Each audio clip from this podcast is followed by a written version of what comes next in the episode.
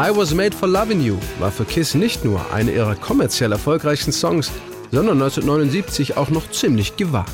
Denn bis dahin standen die New Yorker musikalisch für eine Mischung aus Hardrock und Glam Metal. Schrill, bunt, geradeaus. Mit I Was Made for Loving You kam die Band plötzlich im damals angesagten Disco-Sound daher. Dieselbe Idee hatten schon die Rolling Stones zwei Jahre früher mit Miss You erfolgreich umgesetzt.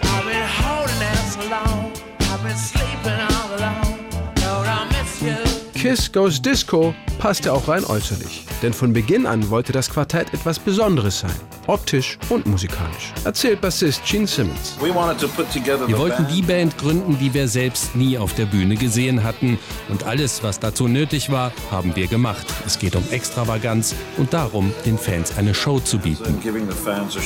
Die Idee zu I Was Made for Loving You hatte Sänger Paul Stanley. Der Legende nach wollte er damit eigentlich nur beweisen, wie einfach es ist, innerhalb kürzester Zeit einen Disco-Hit zu schreiben. Er hatte auch schon einige interessante Beobachtungen gemacht.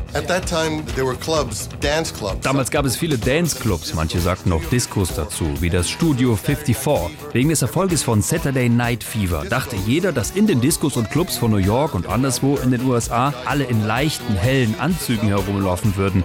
Aber das stimmte nicht. Es ging dort um Sex. Es ging darum, verrückt zu sein, das Leben zu feiern und an Grenzen zu stoßen. Als ich mal in so einem Club war, haben Leute Songs gesungen, in denen das Jetzt zählte. Heute Nacht.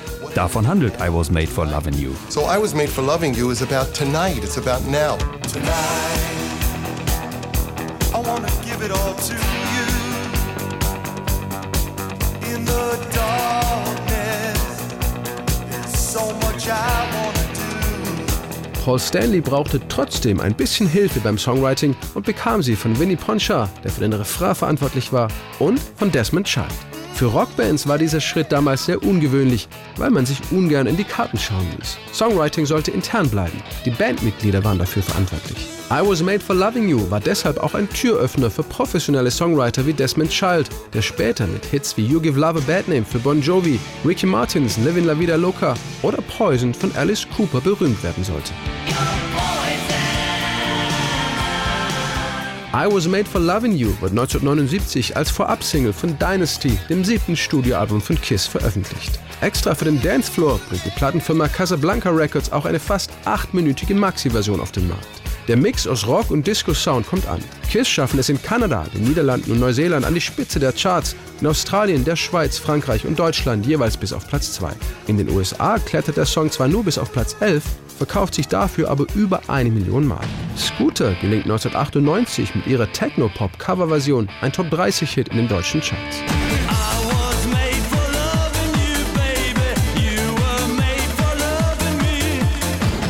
Mit ganz zarten, subtilen Klängen begeistert dagegen die Norwegerin Maria Mena 2009 ihre Fans.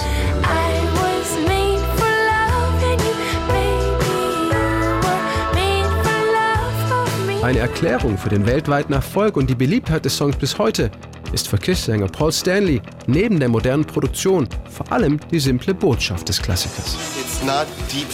Der Text ist nicht sehr tiefgründig, er ist ziemlich einfach. Ich will, dass du heute Abend glücklich bist, ich möchte dich verwöhnen. Ich bin für dich bestimmt und du für mich. Wir beide können einfach nicht genug voneinander bekommen.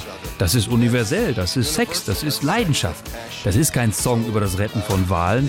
Wenn du eine Band haben willst, die dir erklärt, wie man einen Krieg beendet, dann sind wir die Falschen.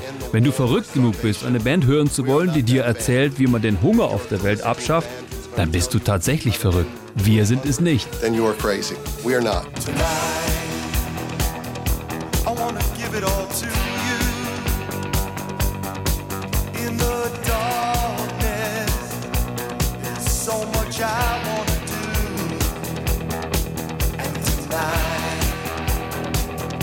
I wanna lay it at your